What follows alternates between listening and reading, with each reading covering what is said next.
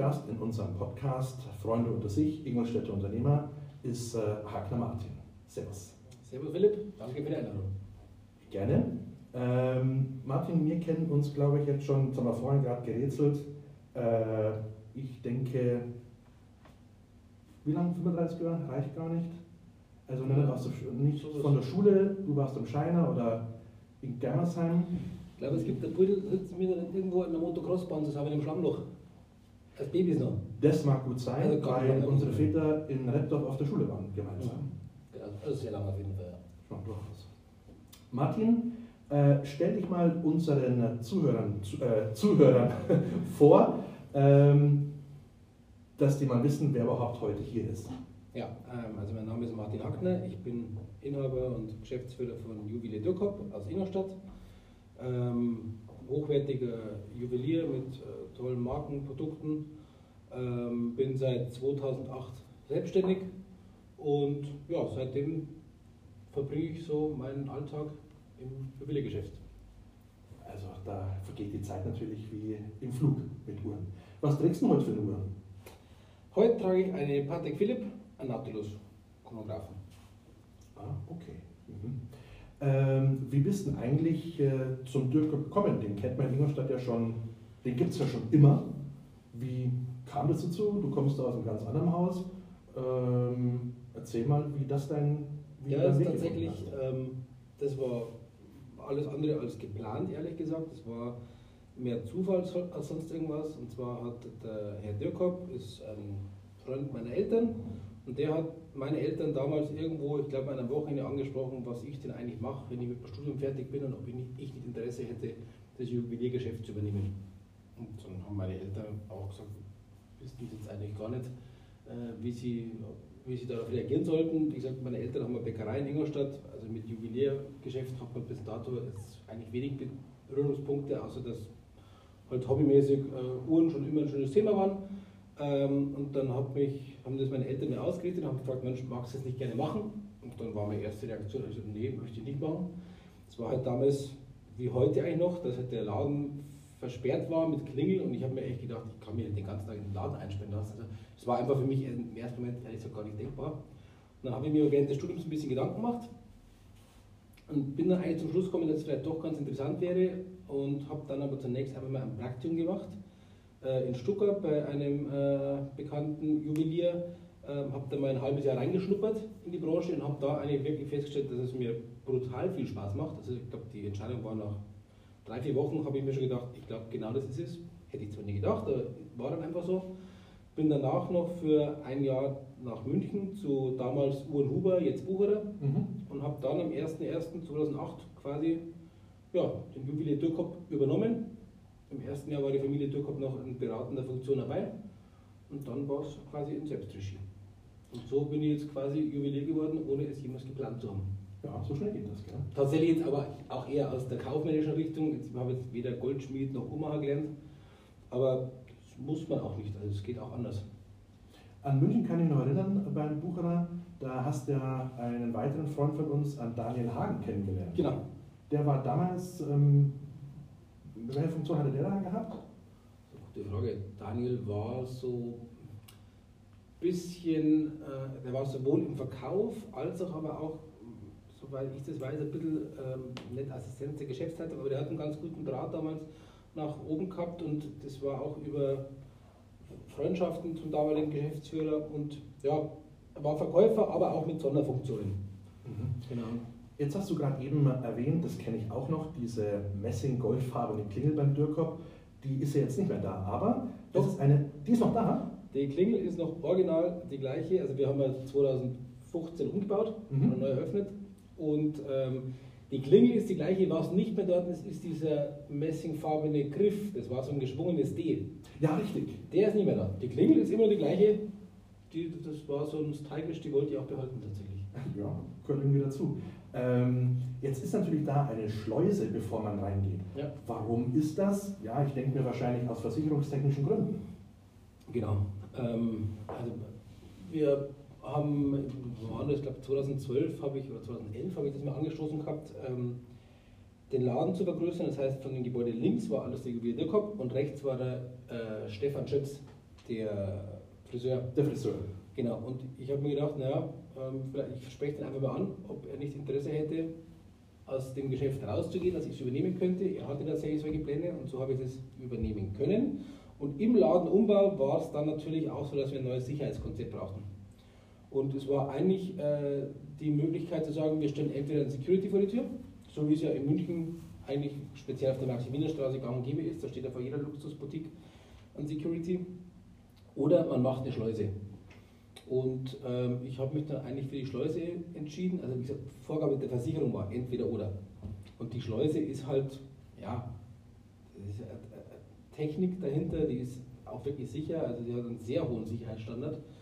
Und für mich war es eigentlich die, ja, die bessere Entscheidung, die Schleuse zu nehmen.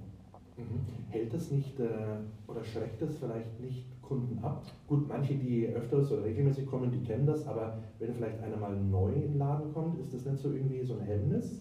Doch, tatsächlich schon. Ich, ähm, also zum einen haben wir haben tatsächlich eine relativ hohe Hemmschwelle, das berichten mir dann auch Kunden immer wieder, die sich eigentlich jahrelang nicht zu uns reingetraut haben, weil sie eben dachten, mit der Klingel oder der Schleuse und auch natürlich der hochwertigen Auslage, dass es äh, für sie eigentlich gar nicht erschwinglich wäre. Lustiger oder überraschenderweise waren das dann eigentlich Kunden, wo ich so nach dem dritten, vierten doch relativ hohen Kauf gesagt habe, naja, also wenn sie sich bei uns hier reintrauen, wer denn eigentlich dann? Ja, aber das, also selbst bei, bei äh, hochwertigen Kunden hast du diese Hemmschwelle, die wirst aber auch schlecht ablegen können. Also wir können, es geht bestimmt, wir verlieren sicherlich viele Kunden, die sich nicht reintrauen, ähm, am Ende muss man dann aber vielleicht auch doch sagen, wenn jemand sowas gerne hätte und sich das auch leisten kann, wird er kommen. Und der, der sich leider Gottes eh nicht leisten kann, ja, dann kommt er auch nicht rein. Mhm. Wir lassen ihn natürlich rein, aber er traut sich halt nicht. Ja, ja. Aber die Hemmschwelle ist da und es ist natürlich aus psychologischer Sicht ehrlich gesagt nicht gut, dass man sich schon überwinden muss, in den Laden reinzugehen. Es ist aber alternativlos, weil ich brauche es aufgrund der Sicherheit. Weil wenn wir einfach eine offene Tür haben, es gibt ja immer noch viele äh, Juweliere, die tatsächlich tagsüber die Tür offen stehen haben. Und da kannst du eigentlich regelmäßig nachlesen, dass sie halt wieder überfallen wurden. Und ja. zwar ganz einfach, weil der Kunde geht einfach rein und sagt so, und los geht's. Der Kunde, Entschuldigung, der, der, der, ja, der, Kunde, genau. Der Täter geht einfach rein und sagt so, und jetzt äh, macht man einen Tresor auf. Ich habe erst vor kurzem wieder auf YouTube oder irgendwo diesen einen Raub gesehen, ich weiß nicht aus welcher Stadt, wo die Passanten drumherum gefilmt haben und äh, ein, zwei aus dem Geschäft rausgerannt sind und der äh, Händler hinterher. Weißt du, was ich jetzt genau meine? Rüttelsheim? Also ah, ja, doch, das war, war ein Kollege von mir, auch ein junger Kollege in meinem Alter. Ähm, das war tatsächlich eine sehr krasse Aktion. Ich glaube, rückwirkend betrachtet würde man ihn fragen, warum hast du das gemacht? Ich habe auch mit ihm gesprochen, warum rennst du jemanden, der bewaffnet ist, hinterher und, und, und ohne Waffe wohlgemerkt, ist, der dreht sich um, knallt die ab. Der aber in dem Moment hat er einfach nur reagiert. Mhm. Und tatsächlich hat er seine komplette Beute wieder bekommen. Und ähm, ja, aber ist natürlich schon Harakiri. Ja, also ich glaube, das Adrenalin, das was du irgendwo ja. dann deiner Ware, das sind ja wahrscheinlich Beträge, wo du einfach deinen Kopf, glaube ich, ausschaltest und hinterherläufst. Ja, trotz allem, wenn du in die Waffe reinschaust, also ganz ehrlich, am Ende ist er versichert und dann muss man halt abwägen. Ähm, es geht jetzt ums Leben oder um einen Schaden, der tatsächlich versichert ist. Ja. Man ist halt weg und dann, dann ist es halt so. Dann kann man es auch nicht ändern, aber bevor ich das hinterherlaufe und wirklich nochmal mein Leben aufs Spiel sitze, ich bin froh, wenn die draußen sind aus dem Laden und ähm, das Ganze mehr oder weniger glimpflich abgelaufen ist. Aber zugegebenermaßen ich hatte auch schon einen Fall, da war es ein Trickbetrüger und in dem Moment habe ich auch, ich habe dann auch falsch reagiert, den wollte ich gleich hinterher und wo ich mir im Nachhinein gedacht habe, wenn der jetzt ein Messer zieht oder was auch immer, ja, was mache ich dann? Dann, dann stehe ich da und das ist alles die, die, ganze Versicherung nichts wert. Total egal. Also es, lass die einfach gehen und da gibt es ja auch verschiedene Unterweisungen von Versicherungen und so weiter, die sagen, lass die einfach gehen, Ware ist versichert, Hauptsache äh, euch, dem Team ist nichts passiert. Ja, apropos Überfälle oder so äh, Trickbetrug, da hast du mir auch schon mal den einen oder anderen Fall erklärt, ähm, was da Leute versuchen, um irgendwie mal eine Uhr von der Theke ähm, wegzuschieben. Wir hatten tatsächlich, also ein paar Sachen hatten wir schon, die äh, ganz erwähnenswert waren. Wir hatten zum Beispiel einen Fall, der hat uns eine echte Uhr gegen eine falsche Uhr ausgetauscht. Mhm. Ähm, der kam rein, äh, englisch sprechend, er sucht eine Uhr für seinen Vater. Und dann war, kurz danach kam noch eine Dame rein, die haben sie aber nicht angeschaut im Laden und die war auch englisch sprechend, aber auch mit wie er, mit so einem russischen Akzent oder irgendwas aus der Ecke auf jeden Fall. Und sie hat eine Uhr für ihre Mutter gesucht. Und dann habe ich zu meiner Mitarbeiterin damals gesagt, ich habe keine Ahnung, was hier läuft, aber irgendwas läuft hier. Passen Sie auf, dass Sie immer genau wissen, was am Tisch liegt und so weiter und so weiter. Und äh, das hat dann auch ein bisschen gedauert und bei mir, die Dame ging dann wieder und der, der Herr, der von meiner Mitarbeiterin bedient wurde, der hat sich dann für eine Uhr entschieden und hat dann aber nur gesagt, ähm, ja, er geht jetzt kurz auf die Bank, weil wir werden ja vermutlich keine Dollars nehmen. Sagen wir, nee, nehmen wir nicht. Ja, dann geht er kurz auf die Bank, er kommt gleich wieder. Ähm, und als der dann draußen war, ich hatte in der Zwischenzeit ein anderes Gespräch, bin ich danach eben zu meiner Mitarbeiterin, weil er kam natürlich nicht mehr. Und äh, dann sage ich, jetzt erklären Sie mir, was, was wollt jetzt der und was war das? Und dann sagt sie, ja, der hat sich jetzt die Uhr hier zurücklegen lassen. Und dann habe ich die Uhr angeschaut und habe dann eigentlich relativ schnell erkannt, dass das zwar eine sein soll, die so ausschaut, aber definitiv nicht mehr unsere war. Das heißt, man hat dann rückwirkend auch gesehen auf der Videokamera, dass der äh, dies, das Preisetikett abgemacht hat. Er hat es immer wieder weggeschickt, was Neues zu holen. Und in der Zeit hat er immer an, Preis, an dem Preisschild rumgefummelt, dass er das quasi wegmacht und dann quasi an, die, an seine mitgebrachte Uhr hinlegt. Das war einfach die gleiche, nur halt ausgetauscht. Und so ist er dann gegangen. Und ähm, er hat zum Dank, komischerweise, hat er für meine, weil es eine tolle Beratung war, hat er meiner Mitarbeiterin eine, ein Geschenk gemacht, ein Stift, aber es war so toll und Dankeschön für den Stift. Das war aber, rückwirkend gesehen, haben wir es auf dem Video gesehen, ähm, nachdem er die Uhr schon eingesteckt hatte. Ähm, ich habe daraufhin die Polizei geholt und habe auch gesagt, ähm, das war der Mann ich war mir eigentlich sicher, obwohl sie ihn nicht angeschaut haben, die beiden haben zusammengehört. Ähm, rückwirkend, der Mann war schon bekannt, habe ich sofort vom Kollegen, weil ich habe die Bilder weitergeschickt, habe sofort vom Kollegen Bilder bekommen, ja, ja, den kennen wir schon, der war hier und da auch schon, von ihr aber nicht. Sie war aber, und die Bilder habe ich auch weitergeleitet, am nächsten Tag bei einem Juwelier im Fränkischen. Der hat das Bild erkannt und hat sofort die Polizei geholt, die war aber nur zum Ausspähen da. Jetzt hat die die haben die die Polizei geholt, die Polizei dachte, es wäre ein Raubüberfall, sind dann da mit gezogener Waffe auf die Frau drauf und die hat so einen Schock bekommen, dass die sofort alles gestanden hat, wo sie wohnen und dass er sie unterdrückt und schlockt und keine Ahnung. und sie wussten sofort, wo die, wo die Ware alles war und daraufhin hat man ihnen auch erwischt. Also ihr habt unter Juweliere schon so ein Netzwerk, wo gerade wenn bei einem sowas passiert, sofort äh, zum Hörer gegriffen wird, du pass auf, genau. die sind unterwegs und sowas. Also und das, und dann war eigentlich der Clou, dann habe ich eben zwei Tage später nochmal mit äh, einer Kollegin telefoniert bei, äh, und habe dann äh, auch die Bilder ihr eben geschickt gehabt und bin mit ihrem Telefon und läuft bei ihr eine Mitarbeiterin hinten am Bildschirm vorbei und sagt, Mensch, der war doch bei uns vor einem halben Jahr oder vor drei Monaten, der hat sich doch diese, diese Uhr angeschaut und hat uns noch 50 Dollar Trinkgeld gegeben. Und dann habe ich gesagt, hm, komisch, also bei uns hat das Trinkgeld erst gegeben, als die Tat schon passiert ist. Checkt mal bitte euer Lager nochmal durch. Und darauf haben die festgestellt, dass sie seit dem halben Jahr einen Blender, also eine gefälschte Uhr im Tresor gehabt haben und haben es aber gar nicht gemerkt, weil die scheinbar ziemlich gut war. Aber ja, ich meine, jetzt, jetzt, wenn du da weiter denkst, Vielleicht wird die dann irgendwann verkauft, der Verkäufer und der Kunde merkt es alle, der Kunde natürlich im besten Glauben, dass er hier alles ja, in Originale kommt Händler. und dann kommt der nach drei Monaten, weil die Uhr kaputt ist und dann stellt man fest, das ist ja ein Blender. und dann sagen wir, ja, die ist, ja, die ja bei ihm gekauft, wir verkaufen keine Blender. Oh. Also allein was das für Folgewirkungen haben kann, das, oh. ist, das kann eine Existenzbedrohung oh. werden. Ja, wenn man das mal so sieht, ja. genau. Also es war tatsächlich, ähm, aber der Typ war, wenn man es jetzt mal sportlich sehen möchte, extrem charmant der war wirklich freundlich, der war zuvorkommend. Es war jetzt überhaupt keiner, was du sagst, naja, es ist ein typischer Krimineller. Die Masche, die er gemacht hat, und die hat er über zweieinhalb Jahre performt. Also da gab es Täterbilder aus ganz Europa eigentlich von dem. Mhm. Der war da immer erfolgreich. Zum Schluss wurde er aber dann tatsächlich aufgrund meiner Bilder verhaftet und wurde dann auch verurteilt. Oh, Respekt. Ja. Mhm. Aber ähm, die letzten Jahre steht auch immer oder stand auch immer irgendwie was anderes an Überfällen in der Zeitung. Gibt es da noch irgendwo was, was du äh, erlebt hast? Bei uns im Laden? Mhm.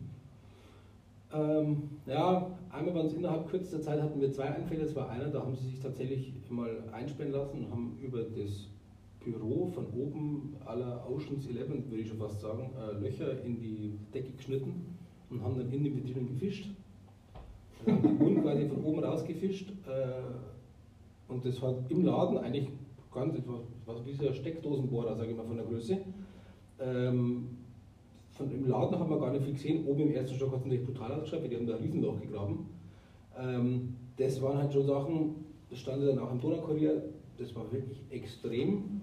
Ähm, die zeigen einem halt immer Sachen auf, wo du noch Sicherheitslücken hast. Also wir haben uns wirklich Gedanken gemacht mit der Versicherung, mit dem Architekten, mit, mit der Alarmanlagenbauer, wirklich alles durchgecheckt, wo kommen sie rein, was könnte man absichern. Am Ende, dass das passiert, das geht natürlich jetzt auch nicht mehr, also wir haben da auch nachgebessert, aber nichtsdestotrotz, da musst du erstmal drauf kommen. Durch die Decke. Durch die Decke. Und es war keiner Laden. Also der Bewegungsmelder hat ausgeschlagen nichts, weil die waren ja nur in der Drinne von oben. Mit ja. der, vermutlich mit der Angel, mit so einem Müllgreifer. Ich habe keine Ahnung, wie sie es gemacht haben. Das sehen wir ja auch auf der Wiederaufzeichnung nicht. Mhm. Aber ja, das war ein spektakulärer Coup. Wir hatten kurz darauf haben tatsächlich einen Einbruch gehabt, der war dann heftig, weil da haben sie wirklich alles kurz und klein geschlagen und das war dann auch schon mit ziemlich großem Schaden. Und wenn das dann innerhalb von zwei Wochen ist, dann, ja, so. dann bleibt schon was hängen. Also da habe ich tatsächlich auch mal ein paar Tage nicht so gut geschlafen. Ja. Aber das Berufsrisiko am Ende des Tages. Es ist schlimm, äh, aber wir haben einfach viele Artikel, die einfach Begehrlichkeiten wecken. Ja, und auch gewisse Summen haben. Gewisse Summen haben, genau deswegen. Und ja, das ist halt so. Ich bin trotzdem immer noch der Meinung, dass es, wir, die, die zu uns kommen, sind in den meisten Fällen einfach hoffentlich Profis, die wissen, was sie machen und jetzt nicht irgendwie in der Kurzschlussreaktion durchdrehen. Ja. Weil die, die wissen auch, dass wir gewisse Vorkehrungen haben und das, das ja, das hoffe ich immer, dass es einfach glimpflich ausgeht. Ja, interessant, manche solche äh, ja, Horrorgeschichten oder Raubüberfälle äh, mal zu hören, was ja doch eigentlich äh, jeden Juwelier äh, betreffen kann. Aber interessant, dass ihr euch da untereinander auch austauscht, eh, wenn wir waren jetzt dies und jeder mit so Bildern. Also das finde ich schon, dass man da ähm, wahrscheinlich so ein Netzwerk hat, wo ja. man sich austauscht und hilft und auch ähm, sonstige Sachen mal miteinander Tatsächlich, also die, muss ich ehrlich sagen, das äh, Verhältnis zu den fast allen Juwelieren eigentlich in Deutschland ist echt positiv. Also weniger der Konkurrenzgedanke, man hilft sich aus, wenn man mal ein, ein Schmuckstück oder eine Uhr hat, die der andere jetzt gerade bräuchte und nicht lieferbar ist und man hat zu lagern, ja, dann, dann, gibt man die ab. Ist überhaupt kein Thema. Ähm, man hat ja, in der Stadt ist man eigentlich immer der Einzige. Und ich wollte fragen. Jetzt, wenn jetzt ein Kollege, der, keine Ahnung, selbst wenn er 100 Kilometer weg ist, ist er auch schon relativ nah, aber er braucht die Uhr jetzt, weil ihm beim Stammkunden geholfen ist, dann kann er es haben. Und andersrum, man bekommt ja auch immer wieder was zurück. Also es ist tatsächlich, man bekommt auch was davon, man kann sie austauschen und man ist da schon ja, ein Team irgendwo. Ja. Aber wie du sagst, ähm, man ist so in seiner Stadt, es kommt wahrscheinlich auf die Einwohnerzahl drauf an. Äh, gerade wenn ich zum Beispiel Rolex äh, mir denke, hat man ja eine Konzession. Und die hast du wahrscheinlich in München mehrere, je nach Größe wahrscheinlich. Äh, und natürlich Ingolstadt plus, weiß ich nicht wie viele Kilometer, ist man halt dann der Einzigste.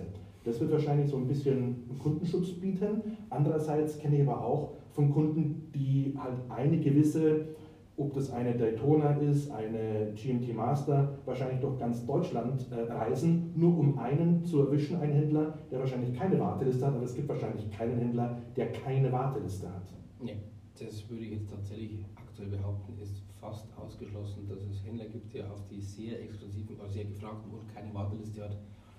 Das gibt es nicht. Also die Nachfrage ist im Moment extrem hoch, speziell bei Rolex, aber auch Patek Philippe zum Beispiel ähm, weil sehr viele Leute einfach nur diese Rendite-Gedanken im Kopf haben. Also ich glaube, dass wir schauen schon, an wen wir unsere Uhren äh, verteilen und auch äh, an wen sie es geben oder wen wir es geben, äh, weil wir halt vermeiden wollen, dass die Uhren, nachdem die gekauft wurden, an einem fremden Kunden direkt sofort ins Internet gehen und dann eben für mehrere tausend Euro plus ähm, weiterverkauft werden. Und darum sortieren wir in Anführungszeichen im Vorfeld schon aus und geben die Uhren halt an Leute, die wir seit Jahren schon kennen. Also ich meine, um jetzt mal einfach, ich nehme jetzt mal eine fiktive Zahl, ich bekomme von einem Modell zum Beispiel fünf Stück im Jahr, mhm. bräuchte aber 20, weil ich so viel Anfragen habe, um jetzt einfach mal eine Zahl zu nennen. Dann habe ich ja die Wahl, okay, wem gebe ich die fünf? Gebe ich das äh, Leuten, die bei mir schon bekannt sind, die seit Jahren schon Kunden sind, die nicht nur immer das spezielle Rolex-Sportmodell haben möchten, sondern halt auch mal einen schönen Ring für die Frau kaufen und mal äh, auch mal was anderes, auch für die Kinder mal eine schöne Einsteigeruhr oder was auch immer, die einfach eine jahrelang eine Kundenbeziehung schon aufgebaut hat. Oder gebe ich es jemandem, der ähm, zum ersten Mal kommt, sagt, ich hätte gerne eine Uhr, von der er weiß, er verdient, wenn er sie verkaufen würde, sofort 5000 Euro mehr, macht aber die gleiche Nummer bei 10 weiteren Kollegen und verdient sich so schön sein Geld dazu. Ähm, dann ist natürlich klar, dann gebe ich die meinem Kunden. Das Problem ist natürlich an der Nummer wiederum, dass es natürlich auch andere gibt, die tatsächlich die Uhr einfach nur für sich haben möchten. Ich kenne sie aber nicht. Mhm. Ähm, die möchten jetzt die Uhr bei mir bestellen und ich sage, sorry, ähm, die Uhr können Sie nicht bestellen, weil ich kenne sie nicht. Sagt, ja, aber ich möchte halt nur mal die Uhr. Sag, ja, wir müssten vielleicht erstmal eine Kundenbeziehung aufbauen. Sagt, ja, aber ich muss jetzt irgendwas kaufen, dass ich dann diese Uhr bekomme. Und sagen, ja, ja, irgendwo ist es natürlich so. Also mit, mit diesen Uhren werden wir nicht starten können, weil ich davon zu wenig habe. Das ist dann eher einfach mal so eine, so eine Belohnung. Aber es kommt natürlich so rüber, als müsste er jetzt erstmal ganz viel außenrum kaufen, um überhaupt sich qualifizieren zu dürfen. Es ist so eine, so eine Mischung. Ein Stück weit ist es so, aber nicht böse gemeint oder dass ich sage, ich möchte jetzt meinen Umsatz maximieren. Es gibt auch äh, Juweliere, von denen ich weiß, die sagen, okay, du bekommst die Uhr, wenn du jetzt für 15.000 Euro Schmuck kaufst, kannst du die Uhr für 8.000 mitnehmen. Mhm. On top. Mhm. Das mache ich ja gar nicht. Ich, sage, ich, ich, gebe nicht irgendwie eine Zahl vor, zu sagen, du musst jetzt dich hier erstmal qualifizieren. Ich sage, jetzt lass uns doch mal einfach mal anfangen und dann hast du schon mal bessere Chancen, dass du schon mal überhaupt auf die Bestellliste kommst und dann wird es normalerweise auch was. Wie lange auch immer dauern wird. Also das kann schon der Händler selber wählen. Soweit ja. ich weiß, bei Porsche oder bei Ferrari, äh, ich glaube, diesen Enzo Ferrari konntest du nur kaufen, wenn du Ferrari A, B und C hast. Dann hast du erst ein Anrecht bekommen, eine gewisse Summe für den Enzo mal auf den Tisch zu legen. Aber da, das, kann ich, das kann ich natürlich entscheiden, wem ich die Uhren, die mir von Herstellern zugeteilt werden, wem ich die dann verkaufe. Das ist einzig und allein meine Entscheidung. Am Ende muss es aber halt auch wirklich betriebswirtschaftlich abgewogen werden. Ja. Also ist der Punkt nur bei Rolex so oder auch bei IWC, Patek oder ähm, Rolex ist sicherlich sehr extrem. Äh, gibt auch andere Marken, die davon profitieren, dadurch, dass Rolex halt quasi der Markt wie leer gefegt ist. Es gibt ja auch die Kunden, die einfach nur eine schöne Uhr haben möchten und nicht eine Anlageuhr kaufen möchten. Dann sagen ja gut, wenn es halt kein Rolex gibt, was haben sie denn noch Schönes? Es gibt, mhm. es, gibt, ja auch schöne, auch andere Mütter haben schöne Töchter, heißt es ja. immer. Ja? Und da ist es halt so, dann, dann kaufen sie halt auch andere Sachen und profitieren sicherlich von der, sie sind auf den Kaufgedanken kommen durch Rolex und haben aber dann was anderes genommen und auch mit völlig ruhigem Gewissen, weil, wie gesagt, die machen auch tolle Qualitäten, tolle Uhren ich denke an einen IWC, das sind wunderschöne Uhren. Zum Beispiel, auch ähm, eine meiner persönlichen Lieblingsmarken ja. tatsächlich. Ja. Kennen viele überhaupt nicht, aber unter Kennern ist das natürlich schon ein, ein, ja, ein Edelstück. Ja, definitiv. Als ich letztens in Singapur war, ähm, ich weiß ja von dir, dass es äh, eben verschiedene Konzessionäre gibt, gerade bei Rolex. In Singapur gibt es ja alleine, wenn es den Flughafen verlässt, in jeder größeren Straße, in jedem Hotel, in, in allen Einkaufszentren gibt es ja teilweise sogar zwei Rolex-Läden. Da sind teilweise die ganzen Fenster genau mit den Uhren befüllt, die man hier nicht bekommt. Dann, warum ist da der Markt so groß und warum kriege ich sie hier nicht? Also das würde ich jetzt, auch wenn du es vielleicht live gesehen hast, ich weiß aber dann nicht, ob, das, ob du die Modelle gesehen hast, die tatsächlich so extrem gefragt sind bei uns. Ich kenne das gleiche aus Hongkong, beispielsweise ja, ja. in Hongkong. Singapur, Hongkong, ich würde jetzt mal annehmen, man möchte verzeihen, wenn es nicht so ist, aber dass es eine ähnliche Situation ist. Aus jeder U-Bahn-Station, wo du rausgehst, hast du eigentlich quasi in der U-Bahn-Station einen Louis Vuitton oder Rolex-Konzessionär. Es ist unfassbar, wie viele offizielle Händler es da gibt. Ähm, ich habe mir aber auch den Spaß gemacht, in mehrere Läden reinzugehen, um nach diesen einschlägigen Modellen zu fragen, weil ja, die Fenster waren schon schön dekoriert, aber da war nie beispielsweise eine GMT, Submariner oder Daytona Fenster. Und auch da, wenn ich rein bin und habe zum Beispiel an GMT gefragt, wurde ich eigentlich auch nur angelächelt und gesagt, nee, haben wir nicht. Ah, also, ja, es gibt wahnsinnig viele Händler, aber die einschlägigen Uhren, es würde mich schwer wundern, wenn man sie da bekommen würde. Mhm. In Ausnahmefällen kann das durchaus mal sein. Es ist schon so, ähm, dass speziell Deutschland wirklich einer der Märkte ist, wo die Lieferzeiten sehr extrem sind.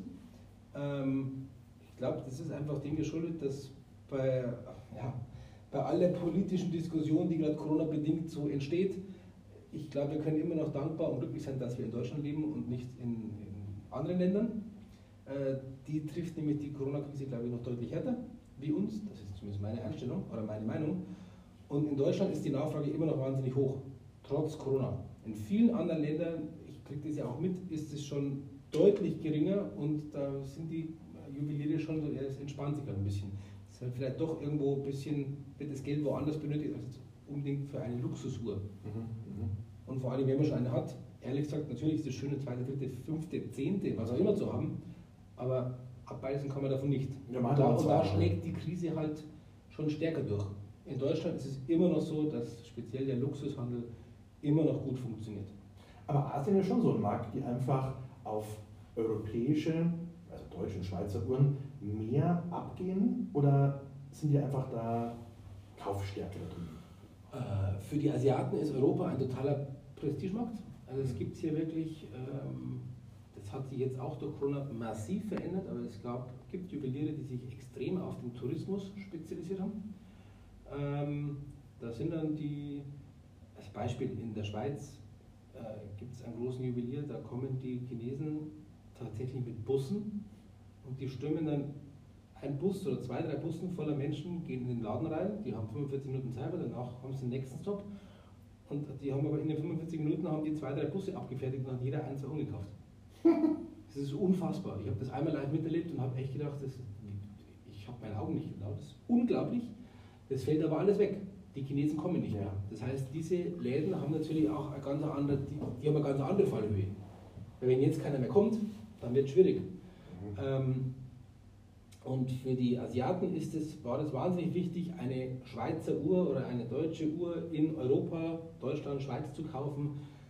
Die haben ja nicht bloß ähm, Uhren gekauft, die haben auch ganz Messer, die, dieses Zwillingsmesser war auch so ein ja. typisches äh, Produkt, das die einfach mitgebracht haben. Das hat man halt in Europa gekauft.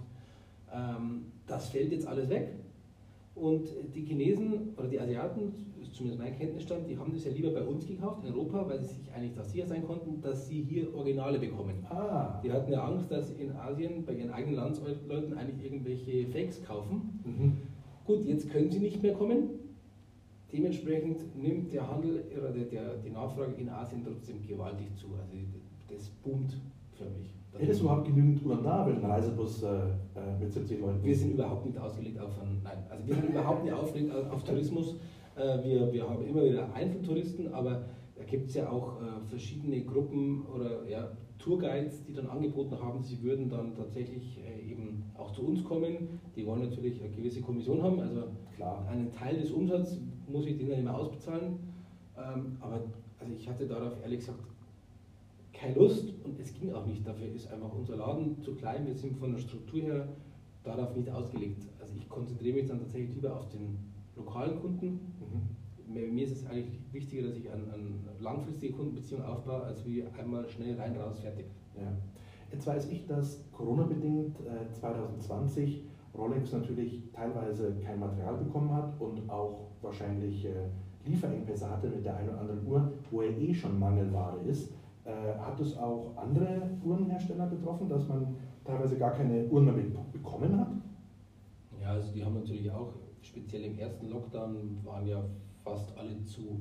Also Rolex war zu, ähm, auch Patek Philippe, auch andere Hersteller und auch nachdem dann wieder geöffnet wurde, hatten die ja andere, die mussten auch wieder Abstände halten in den Produktionen. Also es hat da schon durchaus Auswirkungen gegeben auf die Lieferfähigkeit. Aber das haben sie eigentlich mittlerweile wieder sehr gut im Griff. Also ist, davon ist jetzt nichts mehr zu spüren. Auch jetzt im zweiten Lockdown, die haben ja alle weiter produziert, weiß. Jetzt geht das dann wieder, dass die ähm, Bilder hinterherkommen. Ja, ja. Also das ist jetzt, ist jetzt nicht so, dass äh, man hat Auswirkungen gehabt. Es waren weniger Stückzahlen, die wir bekommen haben als Händler im letzten Jahr, aber das haben sie eigentlich wieder gut im Griff jetzt. Mhm. Wenn äh, du vorhin gesagt hast, äh, dass jemand, der eigentlich ich sag mal, so einen Klassiker Rolex kaufen wollte und die gibt es zwar nicht, dem ist aber dann eigentlich egal, ob jetzt eine Rolex nimmt oder eine andere. Jetzt hast du gerade gesagt, du hast eine Patek Philippe äh, am Arm. Was äh, sind denn immer andere Uhren, die du jemandem äh, anbietest, wenn er eine Rolex nicht bekommt? Kommt immer darauf an. Es kommt natürlich auch darauf an, welche Uhr von Rolex er haben möchte. Ähm, das heißt das Modell, das heißt die Materialkombination und dann arbeitet man sich halt so ein bisschen vor. Dann sagt man, schauen Sie mal, hier gäbe es ja auch schon Alternativen, aber sicherlich bei Rolex ist es oft, meistens sind es Metallbanduhren.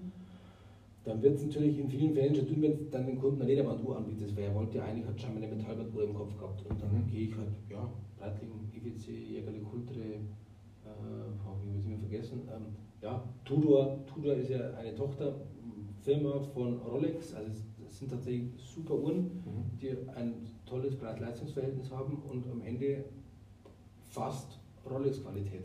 Und das merkt man auch, die sind am richtig aufsteigenden Ast. Die Nachfrage nach Tudor steigt. Selbst hier hat man mittlerweile Modelle, die schon über Liste gehandelt werden, also über den Listenpreis. Ja, ja.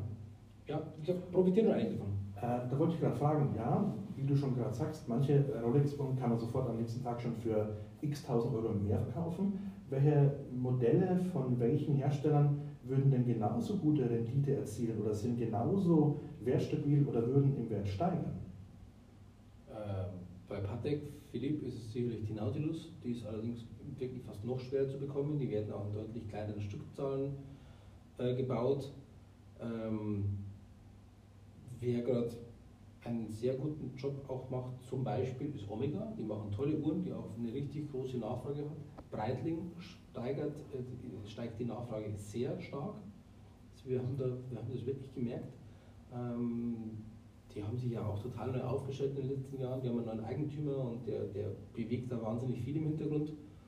Ja. Aber zugegebenermaßen, wenn es dann wirklich um die Rentabilität oder um die Wertstabilität oder auch um die, äh, um die Spekulation des Wertanstiegs geht, dann ist Rolex tatsächlich schon mit, ich würde sagen, auch mit großem Abstand. Ja, da kommt nichts anderes dran. Nein, weil es gibt auch andere kleinere Manufakturen, wo du auch eine extreme Wertsteigerung hast, aber die sind auch so gut wie nicht zu bekommen, weil es gibt weniger Händler, gibt weniger Uhren. Bei Rolex hast du es ja mittlerweile fast über die komplette Herrenkollektion, dass du die Uhren nicht mehr bekommst. Also wir, wir können im Moment tatsächlich kein einziges Herrenstahlmodell anbieten ohne Lieferzeit unter einem Jahr. Unter einem Jahr. Was ist da die längste Lieferzeit? Ist eigentlich fiktiv gerechnet. Ich sage mal so, wir als Beispiel für eine Daytona oder eine GMT, eine Skydweller, reden wir irgendwas zwischen sechs und zehn Jahren. Ach so. Mhm. Mhm. Ähm, und aber auch nur deswegen, weil wir tatsächlich halt auch ganz, ganz viele Bestellungen ablehnen, weil es keinen Sinn macht. Ich weiß, welche Stückzahl ich bekomme und ich lehne eigentlich fast täglich fünf, sechs, sieben Bestellungen ab. Wenn ich die auch noch alle aufschreiben würde, dann ist es natürlich für den Kunden auch blöd und unzufriedenstellend. Der sagt, ja, aber ich, ich komme nicht mehr auf eine Liste. Sag ich aber schauen, wenn ich sie jetzt aufschreiben würde auf die Liste, so wie ich es mit übrigens allen anderen auch mache, dann würde ich Ihnen jetzt nicht mal die fünf Jahre Lieferzeit kommunizieren, sondern dann müsste ich Ihnen, weil ich ja alle aufgeschrieben habe, dann sind wir bei 25, 30 Jahren Lieferzeit. Bringt Ihnen ja auch nichts. Also warum soll ich jetzt bei Ihnen eine Ausnahme machen, Sie aufzuschreiben, obwohl wir uns leider Gottes noch nicht kennen und bei allen anderen war es nicht so. Ja, solche Leute werden es wahrscheinlich bei jedem Juwelier probieren. Nee, es ist tatsächlich ja nicht mal, es ist ja nicht mal so, dass, das, das sind ja nicht lauter Spekulanten. Es gibt ja einfach, einfach nur den Kunden, der sagt, ich bin, habe einen tollen Job, ich bin jetzt äh, ähm, 25, 26, 27 nach dem Studium, hat einen tollen Job, verdient gutes Geld und sagt, ich möchte mir was Gutes tun, ich würde mir gerne so eine Rolex leisten. Und das war halt schon der Kindheitstraum, wenn mein Vater eine gehabt und es soll halt nun mal eben diese Beispiel Rolex Submariner sein. So, und jetzt geht der in den Laden rein und wird eigentlich nirgends aufgeschrieben. Und dann wird er natürlich irgendwann versucht sein, zu sagen, okay, also wenn keiner mein Geld haben will, in Anführungszeichen, ja, dann kaufe ich es mir halt jetzt im Graumarkt. Dann ist er dann vielleicht bereit, 3.000, 4.000, 5.000 Euro Liste zu zahlen, aber dann hat er es. Und zwar tatsächlich gleich. Mhm. Im Graumarkt ist sie verfügbar, aber halt auch nur deswegen, weil viele Spekulanten da sind. Dass die, die, die Juweliere geben ihren Kunden die in dem Glauben, dass sie sie wirklich tragen, die dann los und verkaufen es weiter. Das ist ärgerlich, das ist wirklich ärgerlich. Wenn wir es aber herausfinden, dass es ein Kunde so gemacht hat, dass er eine Uhr bekommen hat, äh, den Zuschlag bekommen hat und dann losrennt und die verkauft, dann sperrt man. Mhm. Also ich, wenn ich es da mitbekomme, dann rufe ich da auch an und sage, die Uhr ist aufgetaucht. Ähm, wollte es nur sagen, ähm, wir lassen es für die Zukunft. Wird er dann in eurem Netzwerk gesperrt von den anderen Händlern? Nein, darf ich aber nicht. Okay. Das ist ja Datenschutz, ich darf ja keine Namen weiterleiten. Ach so, okay. Nur für dich dann allein ist das. Genau. Okay. Also für uns ist er dann raus. Tatsächlich gibt es aber hin und wieder, äh, also manche Namen sind wirklich bekannt, also die ist wirklich ganz extrem bunt treiben und da gibt es dann schon mal so äh, eine Liste, wo man dann sagt, wenn da mal einer fragt,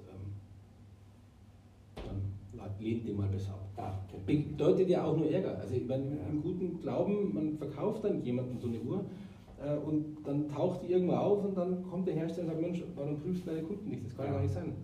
Und es ist wirklich, es ist, das nimmt Ausmaße an der Zeit, es ist wirklich extrem. Also da werden dann tatsächlich herzzerreißende Geschichten erzählt, dass ein liebes Familienmitglied im Sterben liegt und als Andenken würde er gern nochmal eine Uhr schenken, aber es darf nur dieses eine Modell sein. Also wenn du sagst, nee, wenn es ein Andenken ist, dann sei doch froh, dass überhaupt, nein, es muss nur diese. Wo du sagst, naja, also verarschen kann ich mich selber. Mann, Mann, Mann, Mann. Und plötzlich sind wirklich, wir haben dann viele E-Mails bekommen, wo ich so, jetzt sterben aber gerade viele Leute, die jetzt Ja. noch, gerne an, noch gerne Andenken hatten. Also ich unterstelle jetzt mal, dass das, da waren bestimmt ein paar dabei, wo es wirklich so war, Ja. aber das waren plötzlich viele Leute, die jetzt gestorben sind und nochmal schnell überkaufen wollen. Wo du dann auch denkst, boah, also ist das denn, Man versucht es halt über ist das der, der, der Weg, dass ich vorgebe, dass ein Familienmitglied stirbt, nur um so eine Uhr zu bekommen? Aber es zeigt einfach, wie aussichtslos die Situation ist Mhm. und wie, wie ja, überzeichnet die Uhren sind. Mhm. Jetzt hast du gerade eben vorhin erwähnt, Omega ist auch so ein, so ein Hype äh, dahinter. Ich, da fällt mir mal ein, irgendein James Bond-Film, da war doch irgendwo eine Omega, die James Bond getragen hat. Oder täusche ich mich da? Nee, ähm, also wir führen es Omega als Marke nicht, aber es ist tatsächlich eine Marke, die da gerade äh, sehr stark profitiert, das ist einfach nur vorab. Aber der James Bond müsste ich jetzt ehrlich gesagt lügen. James Bond hat früher Rolex getragen, mittlerweile trägt James Bond Omega.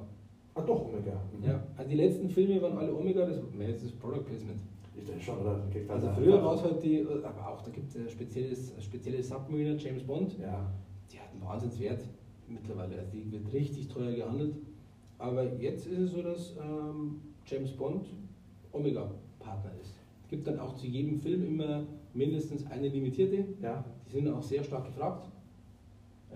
Da denke ich gerade, ich glaube vor zwei Jahren war noch die Auktion von der Uhr von, äh, ja, fällt mir- du weißt, wen ich meine? Paul Newman. Paul Newman, genau. Was war das für eine und wie viel hatten die gekostet?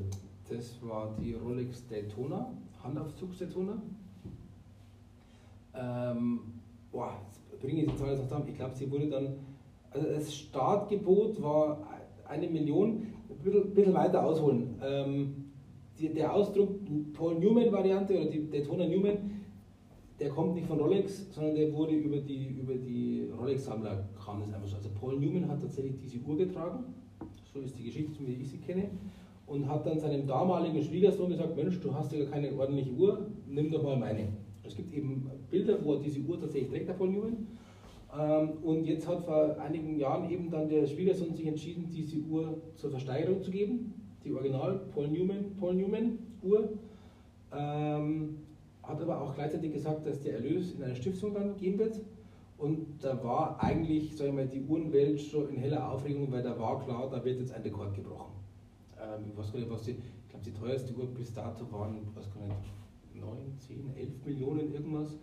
Und äh, die Uhr hat, meine ich, 12,7 Millionen oder waren es 13,5, irgend sowas, diese Ecke, ich weiß ehrlich gesagt nicht mehr, was die erzielt hat. Und das ging aber auch tatsächlich schnell. Also das Startgebot war eine Million und das erste Gebot dagegen waren 10 Millionen. Also da hat jetzt jemand meinen Ländler rumgefackelt, hat eine Million, ich zahle 10. Ja. Ich glaube, der hat den Zuschlag aber trotzdem nicht bekommen. Man weiß auch nicht, wer sie bekommen hat, die Ah. Uhr. Aber es ist tatsächlich, ähm, Wer hat es verkauft? äh, genau, Achso. ein Auktionshaus, war nicht Sotheby's, sondern sonst ist, wie, wie hieß der? In New York oder hier? Deutschland. Ich meine New York. Nein, aber Niederschland. Deutschland war es definitiv nicht. London oder New York? Ich weiß es nicht. Okay. Könnten wir jetzt nachschauen. Natürlich eins von den bekannten großen Auktionshäusern wird es wahrscheinlich. Aber es war schon, das war schon ein großes Highlight, dass diese Uhr dann tatsächlich ähm, versteigert wurde. Ja. Der Rekord, ich weiß nicht, 14,7, ich weiß es nicht. Aber auf jeden Fall Wahnsinnspreis, aber ist halt auch ein Einzelstück. Hat auch eine Gravur eben, ich glaube von der Frau, die, die hat sie ihm geschenkt, weil er war ein Rennfahrer.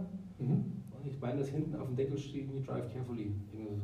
Ja, ich, ja, Das kann wirklich- ich, genau, irgendwas so ein Spruch war da drauf, Ja, der so eine, äh, eine Widmung zu seiner Frau eben war. genau. Ja, interessant, dass dann eben so Uhren, die irgendwo mal auftauchen, irgendwo eine Geschichte haben und dann eine ja, Wertanlage ist letztendlich. Da wartet einer drauf, der dann eben, oh ja, jetzt ist er da und ist mir egal, ich zahle gleich äh, die Sonne. Ja, ich denke, das Geld ist genügend am Markt. Mhm. Wenn jemand sagt, er will die haben, wie gesagt, wer auch immer es war, ich kann es nicht sagen, der Auktionat hat gesagt, er weiß, wer es war und er vermutet, dass diese Uhr nicht mehr verkauft werden wird. Also im Sinne von der, der sie gekauft hat, wird sie wohl nicht mehr hergeben müssen. Wer auch immer es war, da kann man natürlich jetzt spekulieren. Ich habe eine Vermutung, aber Ja. ja. Man wird sich nicht mehr wahrscheinlich sehen. Ähm, Aktuell, ja, wo wir diesen Podcast aufnehmen, haben wir immer noch den äh, zweiten Lockdown. Mal sehen, wie lange der läuft. Wie planst du? Wann könnt ihr wieder aufmachen? Oder wann meinst du, ist wieder normaler Geschäftsbetrieb möglich? Ich, ich habe ehrlich gesagt keine Ahnung. Ich bin auch hin und her gerissen. Äh, sind die, sind die Maßnahmen sinnvoll? Ja, nein. Müssen sie sein? Ja, nein. In meinem Beispiel gestern haben die Grundschulen wieder aufgemacht. In Nürnberg sind die Grundschulen heute wieder zu. Ja, weil die schon über 100 sind. sind schon wieder, also das geht halt jetzt alles so schnell, wenn jetzt wirklich diese Mutation dann so durchsteht. Ich meine, wir sind in Ingolstadt, glaube ich, stand gestern zumindest, waren wir Platz 1 in Deutschland mit der Mhm. Inzidenz. Super Mit Ergebnis. 16, also die beste, nicht die schlechteste von den Inzidenzen. Beste, Ja. also das niedrigste. Ähm, super Ergebnis. Klar, da bin ich natürlich genauso, wo ich sage, jetzt wenn wir halt so niedrige Inzidenzwerte haben, dann muss man doch jetzt mal reagieren. Wenn wir jetzt aber die Geschäfte öffnen dürften, ja, dann wird ein Shopping-Tourismus entstehen. Dann fahren halt die Leute aus Beispiel Nürnberg, wo wir über 100 sind, ja, wo fahren es dann hin? Nach Ingolstadt. Ja, klar, weil es langweilig ist. natürlich wieder. Mhm. Äh, die Mutation ist scheinbar deutlich gefährlicher, es geht scheinbar deutlich schneller, man wird es jetzt mal sehen, aber ja, ist die Alternative immer zuzulassen? Glaube ich auch nicht. Mhm. Aber ich weiß auch nicht, wie es richtig ist. Ich bin auch der festen Überzeugung, bei mir im Laden wird sich niemand anstecken, das sagt aber jeder von sich, seiner Branche, von allem. Ich glaube, wenn, dann ist einfach die Mobilität, die halt dann das Gefährliche ist. Dass man überraschen. öffentlichen, in öffentlichen Verkehrsmitteln sitzt, dass man halt einfach, dass doch viel mehr Leute zusammenkommen, Ja. dass mit, die sind einfach unterwegs und dann passiert es. Bei mir im Laden wird es nicht passieren. Bei niemandem im Laden wird es passieren und trotzdem passiert es aber ja irgendwo. Ja, also, irgendwo immer. darum muss man halt sagen, ja, vielleicht, und es hat jetzt auch was gebracht, speziell bei uns. Also der Lockdown hat ja tatsächlich zu einer drastischen Reduzierung geführt. Spaß macht es mir keinen, weil ehrlich gesagt, wirtschaftlich ist es natürlich ein Nightmare. Ja. Ähm, wir haben quasi einfach zu, wir haben Click and Collect, aber da kannst ein bisschen was machen, aber es wird sicherlich äh, nicht reichen.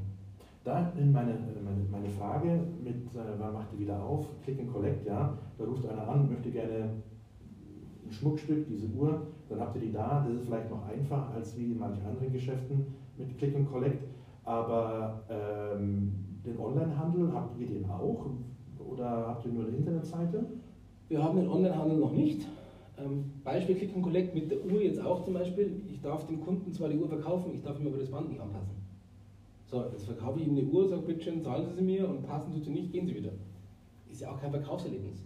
Also es ist, es ist okay, um jetzt irgendwas zu überbrücken, aber ich möchte das jetzt eigentlich gar nicht so richtig forcieren, speziell mit dem Thema, weil ich möchte den Kunden, der soll ja auch bei uns kaufen, vor Ort kaufen, weil er ein Verkaufserlebnis hat. Weil Beispiel Onlinehandel, ja, jetzt hockt er abends in der Jogginghosen äh, auf der Couch, bestellt irgendwo online die Uhr, wo sie verfügbar ist, dann kommt der Kamerad ähm, Postbote, der ihm dann eine Karte reinschmeißt, obwohl er daheim war, weil er einfach zu sehr unter Druck steht und dann kann er irgendwo hinfahren, um das Päckchen abzuholen, ärgert sich natürlich 13 Mal, kommt dann heim, packt es aus äh, und muss dann sagen, gut, jetzt muss ich es noch anpassen. Das ist ja kein Verkaufserlebnis. Bei uns soll er kommen und soll die Uhr, wie sie erklärt, bekommt sie angepasst, hat ein schönes Ambiente. Wir versuchen es, aber sind wahrscheinlich auch freundlich zu ihm und, und geben ihm ein gutes Gefühl dabei. Ähm, das klappt mal besser, mal schlechter. Ich meine, das ist ganz normal, aber wir sind täglich bemüht, wirklich das gut zu machen. Das ist im Onlinehandel nicht so. Dann kommt im Onlinehandel einfach hinzu, dass du immer noch dieses komische, die komische EU-Vorschrift hast, dass, dass du 14 Tage lang getragen zurückgeben kannst. Das ist für mich so der große Punkt, warum ich da noch nicht den Schritt gewagt habe, den Onlinehandel so zu machen, weil dann kauft sich eine Dame einen schönen Ring für eine tolle Party und danach gibt es einen getragen zurück. Und sie sagen, was mache ich jetzt damit? Jetzt kann ich ihn neuen nicht mehr verkaufen, jetzt kann ich ihn gebraucht weiterverkaufen und habe dann ein Draufzahlgeschäft. Und solange der, diese Gesetzgebung so ist, wie sie da ist, muss ich ehrlich sagen, bin ich da jetzt nicht massiv dahinter. Und vielleicht ist es idealistisch von mir, vielleicht ist es auch doof, vielleicht ver, ver, verpasse ich auch den, den, den Zug, um da, um da aufzuspringen. Aber ich würde immer noch sagen, das, was wir verkaufen, ist Luxus. Das ist was, was ich mir leisten möchte, was ich mit einem schönen Event verbinde. Ähm, all die Sachen, die wir haben, sind, oder viele Sachen, die wir haben, sind austauschbar. Also, zumindest nicht austauschbar, ich brauche sie nicht. Also die Zeit zeigt mir auch eine Uhr von TCM an, vom Chibo. Sagt mir die Uhr genauso an. Aber ich möchte halt, weil ich, weil ich mir was erarbeitet habe, weil ich beruflich erfolgreich bin, ich möchte mir was Gutes tun. Und das ist einfach ein Gesamtpaket. Und das kann mir der Onlinehandel, glaube ich, so nicht abnehmen. Ja, wie du schon sagst, also ähm, unsere Kunden, die bei uns einen Online-Shop kaufen, die haben natürlich auch mit dem Widerrufsrecht teilweise zu kämpfen, da es eben, wenn es was von der Stange ist und nicht individuell für den Kunden erstellt worden ist, er immer natürlich auch bei Hygieneartikeln das wieder zurückschicken kann. Ich meine, wenn ich äh, was zurückschicke für 10 Euro, ist es irgendwo besser verkraftbar, als wenn einer eben eine, eine teure Luxusuhr kauft für, für 15.000, für 20.000 Euro, weil auch hier der Kunde ähm, je höher der Preis geht, so haben wir es früher in unserem Online-Shop gemerkt, ähm, ist ihm irgendwo, ja, er hat keine Bedenken mehr. Da hat es Kunden gegeben, die haben für 20 Euro was gekauft und die hatten dann, äh, oh ja, kommt das Geld an oder so. Und wir hatten auch Produkte für mehrere tausend Euro, wo einfach das ohne irgendwas überwiesen worden ist. Und die haben so viel Vertrauen, aber wie gerade schon gesagt, ein Postbote weiß ja Gott sei Dank nicht, was in dem Paket drin ist. Das kann vielleicht mal vor die Tür gelegt werden oder auch nicht. Ja. Ich glaube, wird wahrscheinlich nochmal besonders äh, versichert sein, wenn es eben mehrere tausend Euro kostet. Ja klar, aber wie gesagt, auch Schmuck. Ähm, ich muss doch, ein Ring zum Beispiel, ich muss den noch anprobieren. Ich muss den am Finger haben, ich muss die Ringgröße wissen, ich muss schauen, wie schaut es aus. Jetzt kann ich es natürlich so machen, dass ich, keine Ahnung, das wie bei Zalando, dann bestellst du halt Kinderschuhe in drei Größen, weil du nicht weißt, welche passen. Ja. Zahlst aber ja auch alle drei Schuhe. Das ist okay, wenn der Schuh jetzt vielleicht, sage ich mal, 80 Euro kostet. Und so hast du 240 oder 260 gedruckt. Jetzt kaufst du aber einen Ring für 3000 Euro, am besten in drei Größen, dann musst du aber 9000 Euro vorher abüberweisen ja. und dann irgendwann 6000 wird. Also da ist sicherlich die Hemmschwelle schon höher. Ja. Nicht, ob das so viel machen. Wenn du genau weißt, was du brauchst, kannst du es ja vielleicht immer noch machen.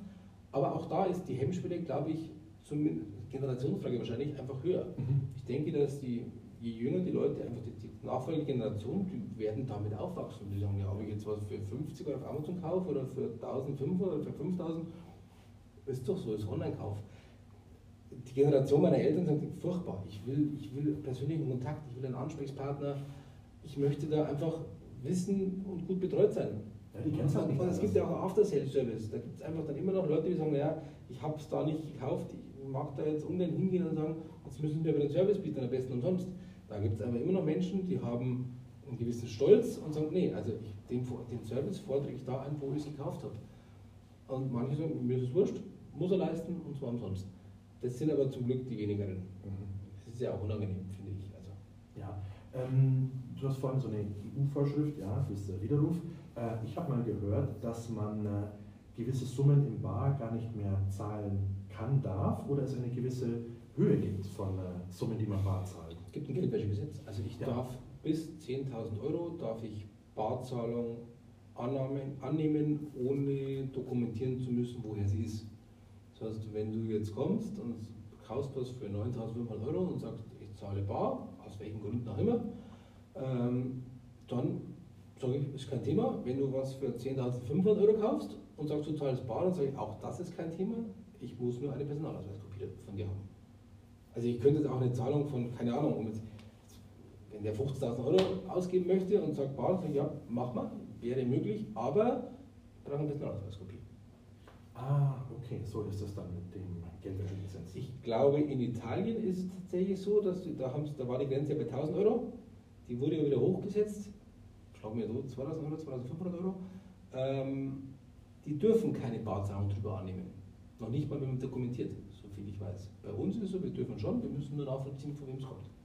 Ah, also bei euch kann man mit dem Koffer reingehen und mit ähm, Koffer Geld zahlen. Könnte man, ist noch nicht passiert, aber wäre in der Theorie möglich, ja. Wenn die Uhr dann da wäre, die ihr haben möchtet. Ja. aber ein Ziehtrolley hat es noch keiner gebraucht. Okay.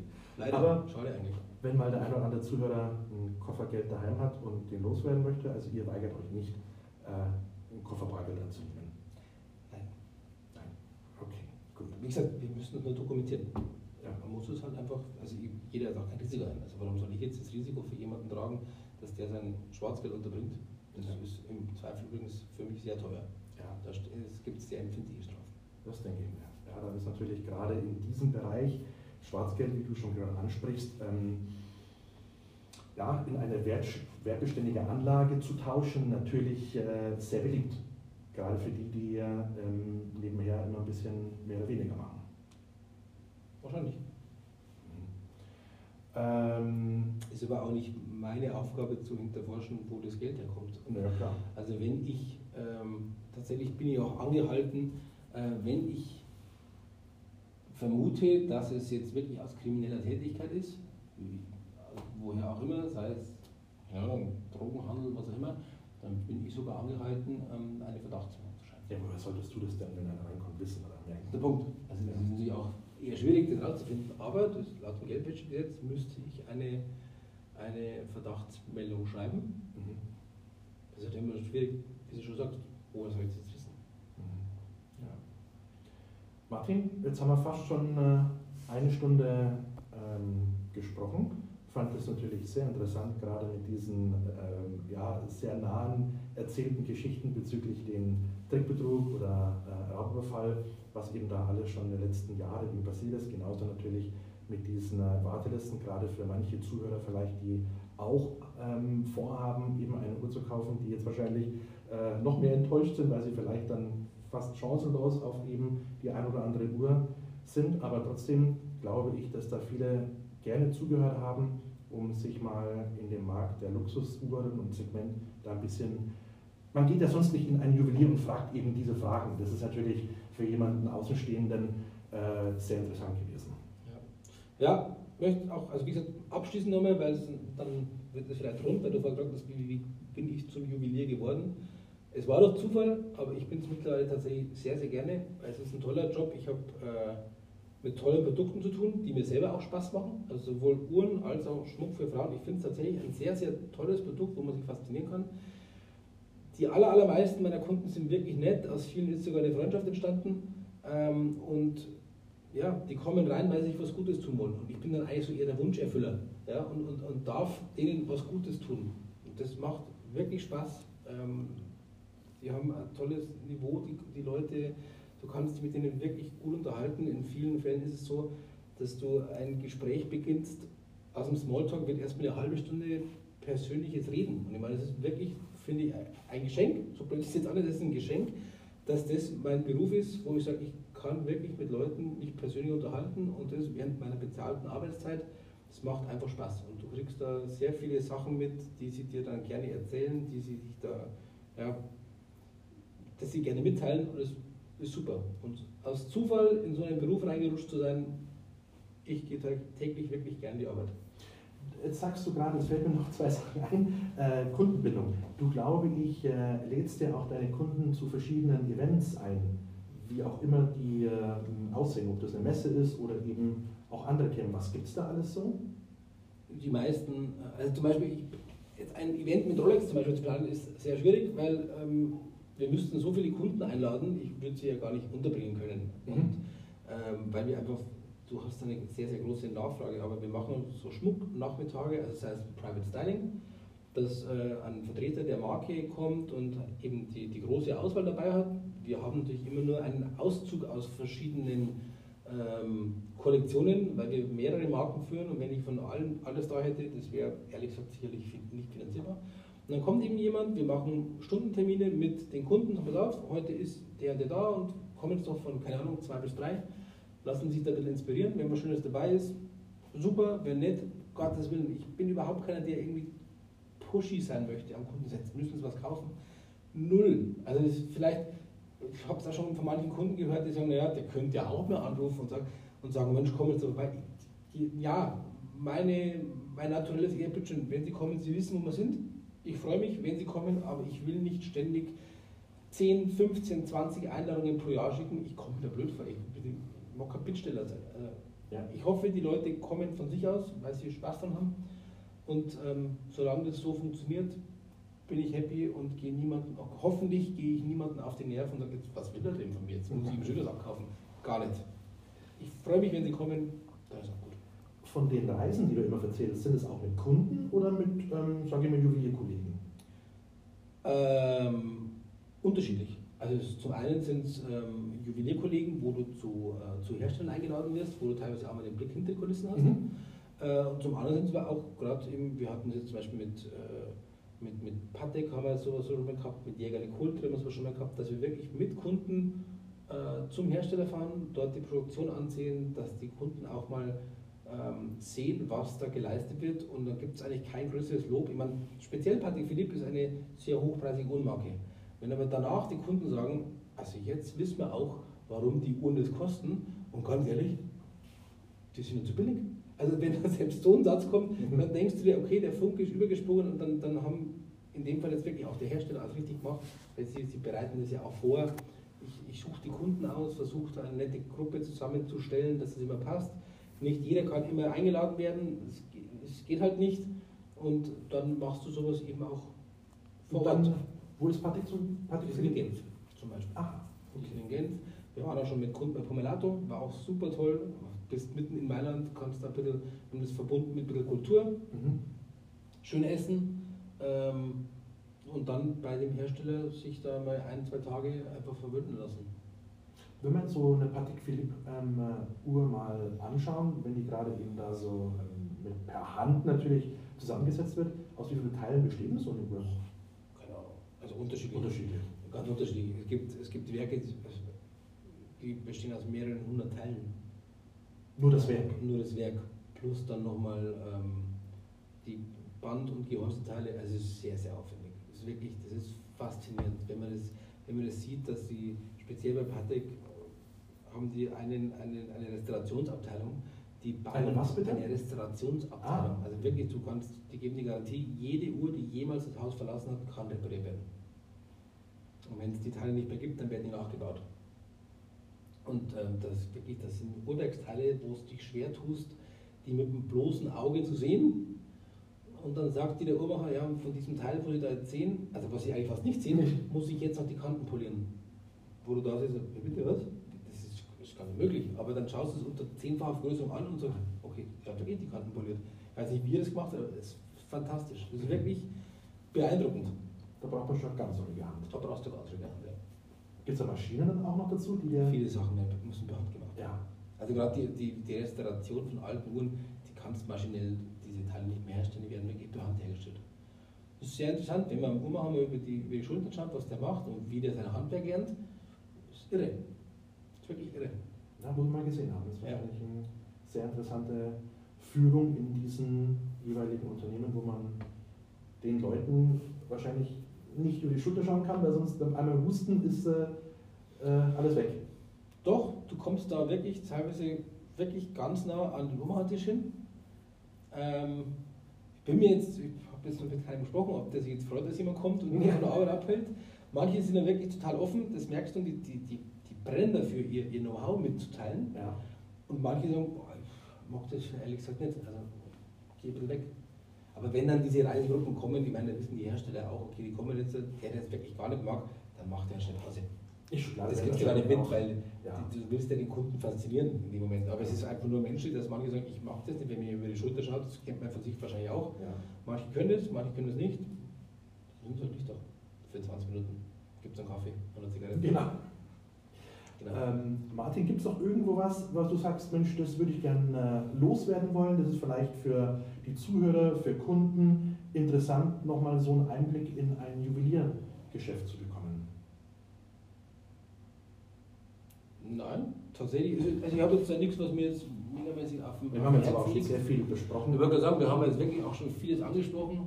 Ähm, nee, also einzige wirklich, das ist dieses Unverständnis bitten, speziell mit der Situation Rolex, wenn wir einfach gezwungen sind, Leute abzulehnen, dass sie die Uhren nicht kriegen, das hat nichts mit damit zu tun, naja, der passt mir jetzt seine Nase nicht oder Ja. ich bin nicht gut genug.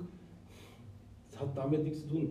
Wirklich Dann hoffe ich, haben wir vielleicht mit diesem Podcast für unsere Zuhörer ein bisschen Werbung gemacht für eine Patek Philippe, für eine IWC, die ich auch äh, super toll finde, oder für viele andere Uhren, die bei euch ja auch ähm, zu sehen sind. Und Schmuck. Und Schmuck natürlich, genau, sowieso. Äh, dass vielleicht der eine oder andere sich doch durch die Schleuse traut, wenn man wieder kann, und sich mal eine, ich sag's immer wieder, IWC ansieht. Da ist, äh, was war meine Lieblingsuhr von IWC? Philipp, komm doch einmal vorbei, dann zeige ich dir eine schöne Idee. Ich war doch erst, ich habe doch ist gar kein Thema. Wie hieß denn die IWC, die ich an. Äh, War das die Portugieser oder die Fliegeruhr? hm, genau, einer von den beiden wird es wohl gewesen sein. Lederband? Ja, mhm. Ah, gut möglich mit dem großen und die hat es dann auch mit, den, mit der kleinen Krone gegeben. Ah, das war die Big Pilot. IWC, Big Pilot, Fliegeruhr. Genau. Mhm. Die ja sonst beim, äh, beim IWC, sage ich, bei Mercedes vorne in der Armatur drin Ja, steht. das ist ein Ingenieur. Ah, so. Der hat tatsächlich hat, äh, IBC mit AMG eine Kombination, aber die, die da drin ist, ist vom Ziffernblatt her früher nicht Ingenieur gewesen. Jetzt kommst du schon auf einen guten Tipp. Apropos Mercedes, ich glaube, ich weiß schon, wen ich beim nächsten Mal einlade. Der wird sich bestimmt freuen. Martin, äh, ich danke dir. Heute war da Martin Hackner vom Juwelier äh, Dürkup in Ingolstadt am Rathausplatz, direkt äh, mitten in der Stadt. Genau. Ich danke euch. Ciao. Danke auch. Servus.